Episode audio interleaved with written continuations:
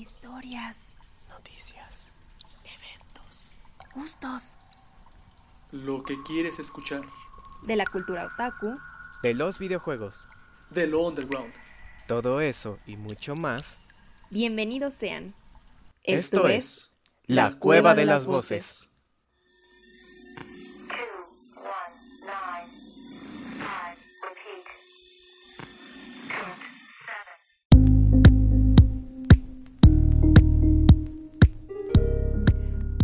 Siempre, antes que cualquier cosa, bienvenidos sean a un capítulo nuevo de La Cueva de las Voces. Siempre es un placer tenerlos aquí y para mí es un placer estar con C arroba y Castani.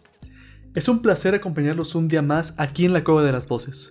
No olviden de seguirnos en redes sociales. Pueden encontrarnos en Instagram como arroba la cueva de las voces y ya pueden encontrarnos en Facebook como la cueva de las voces. Si desean mandar alguno de sus textos, pueden hacerlo a cueva.voces.gmail.com. El texto de hoy se titula Una última oportunidad, escrito por el autor Zack, cuya petición fue presentarlo bajo este mismo seudónimo. Muchas gracias por la confianza y espero disfrutes de nuestra interpretación. De acuerdo, sin más preámbulo, esta es tercera llamada, tercera llamada, tercera. Comenzamos.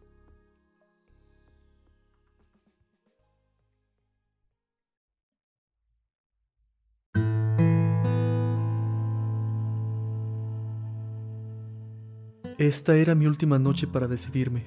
Y no solo porque sabía que iba a desaparecer el día siguiente, sino porque esta podría ser la última salida de mis padres. Aún no estaba segura de qué era lo que quería hacer, pero estaba segura que lo que decidiera iba a cambiar el futuro de todos. Cogí mis cosas y sin que se diera cuenta salí corriendo detrás de mi papá, pues había quedado de verse con mi mamá en un parque. Estaba muy nerviosa debido a la fuerte discusión que habían tenido, la cual había causado.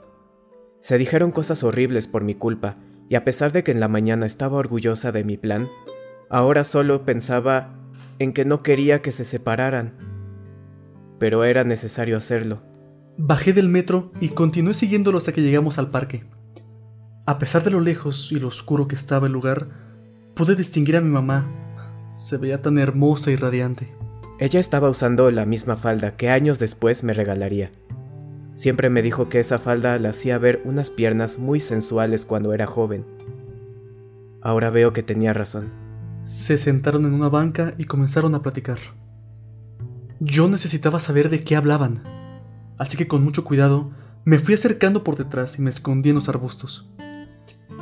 Hablaban de cuánto se querían y de cómo se habían imaginado una vida juntos. Mi papá le confesó que él planeaba toda una vida con ella. Casarse, tener un hijo, de preferencia mujer, envejecer y morir a su lado. Esas palabras me dolieron más de lo que creí. Sentí el nudo en la garganta, pero no debía llorar, porque si no me podrían descubrir. Así que, mientras me ponía las manos en la boca y trataba de respirar para calmarme, escuché cómo mi mamá le decía que ella igual en algunos momentos había pasado por su mente casarse con él. Pero ya estaba cansada de pelear con él por cualquier cosa. Y un buen ejemplo fue lo que pasó esta mañana. Si eso iba a ser su vida con él, entonces prefería terminar esto por las buenas. Yo no quería seguir escuchando eso. Podía sentir el dolor en las palabras de mi mamá. Quería gritarles, que no se alejaran, que se dieran otra oportunidad. Yo sabía que el amor que se sentían era muy fuerte, yo era esa prueba, pero al mismo tiempo sabía que no podía decir nada. Amaba más a mis papás que mi propia vida. Apreté con mucha fuerza mis labios para no soltar ninguna palabra, y en lo que las lágrimas salían silenciosamente, en mi mente me decía, tienes la oportunidad de cambiar las cosas, de salvar a tu papá, de hacer feliz a tu mamá. No lo arruines ahora. Me asomé una vez más. Se estaban abrazando. Estaban listos para irse. Y yo también. A pesar de que ya llevaban rato de haberse ido, yo seguía ahí, sentada en esa banca. No quería y no podía irme. El cuerpo en el que estaba era el de mi tío Juan Ramón, y por lo que me había contado mi abuela en algún momento, él, al nacer con defensas bajas, cuando era pequeño se enfermó de neumococo, y en aquella época aún no existía la vacuna. por lo que lo cuidaban mucho. Pero una mañana despertó muy mal que por más que lo intentaron salvar, no hubo manera. Cada vez me era más complicado respirar. Sentía el cuerpo muy débil. Al parecer ya se acercaba la hora. Cerré los ojos y mientras trataba de dormir, pensé en cómo sería la nueva vida de mis padres. Tenía un poco de miedo, no de morir, sino de que mis padres ya no me amarían porque ni siquiera me iban a recordar. Cada uno tendría su familia, con sus respectivos hijos, sin saber que en otra posibilidad me tuvieron a mí. Y que a pesar de todo, tuvimos momentos muy felices. Pero quiero creer que en esta nueva oportunidad serán aún más felices.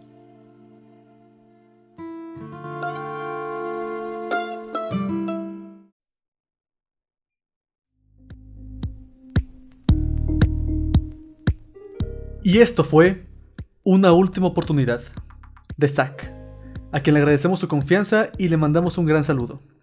Este es un programa que crece cada día más y no podremos hacerlo sin ustedes. Por eso les recordamos que ya tenemos página de Facebook para que nos puedan seguir ahí y estén al tanto de nuestras publicaciones. De igual forma, no olviden seguirnos en Instagram. Si les gustó este texto, compártanlo a sus conocidos para que más personas conozcan a estos escritores. Y esto fue La Cueva de las Voces. Hasta el siguiente encuentro.